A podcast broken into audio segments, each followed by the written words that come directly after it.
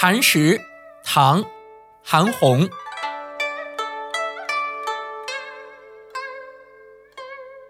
春城无处不飞花，寒食东风御柳斜。日暮汉宫传蜡烛，青烟散入五侯家。这首诗的意思是，晚春的时候，长安到处飘着花。在寒食的这一天里，风把皇家园林的柳枝吹斜了，天渐渐黑了。皇宫里忙着传蜡烛，袅袅炊烟散入在王侯贵族的家里。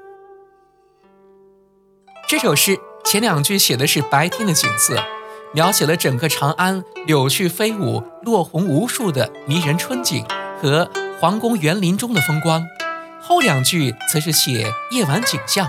生动地画出了一幅一晚走马传烛图，使人如见蜡烛之光，如闻青烟之味。全诗用白描手法写实，刻画皇室的气派，充溢着对皇都春色的陶醉和对盛世承平的歌咏。